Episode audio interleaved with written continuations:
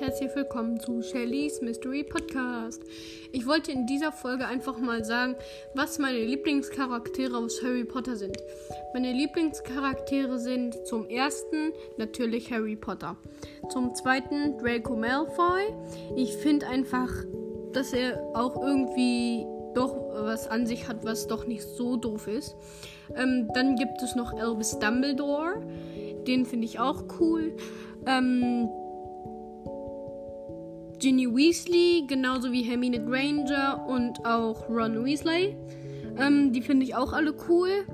Und dann gibt es noch Professor McGonagall. Die finde ich einfach sauwitzig und cool. Ähm, ja, das wollte ich einmal gesagt haben. Und dann bis zur nächsten Folge. Die werde ich wahrscheinlich heute auch noch mit Markus aufnehmen. Tschüss.